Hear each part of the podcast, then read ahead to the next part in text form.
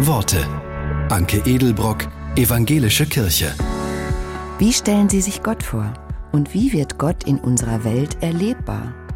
Die Schauspielerin und Autorin Anna Brüggemann sagt auf diese Frage, man kann alles, was in dieser Welt passiert, durch das Vorhandensein oder das Fehlen von Liebe erklären. Daher habe ich die Vorstellung von einer liebenden Kraft. Und ich glaube an Gott, wenn ich mit meiner Zwillingsschwester zusammen bin, denn sie besitzt diese liebende Kraft. Meine Schwester ist seit ihrer Geburt spastisch behindert. Sie hat eine tiefe und humorvolle Verbindung zur Ewigkeit. Der Lärm der Welt spielt für sie keine Rolle. Erzähle ich ihr etwas, das mich gestresst hat, lacht sie und ruft ironisch, ach du Arme. Und dann ist es weg. Sie hat eine wahnsinnige Fähigkeit, das Schöne zu sehen.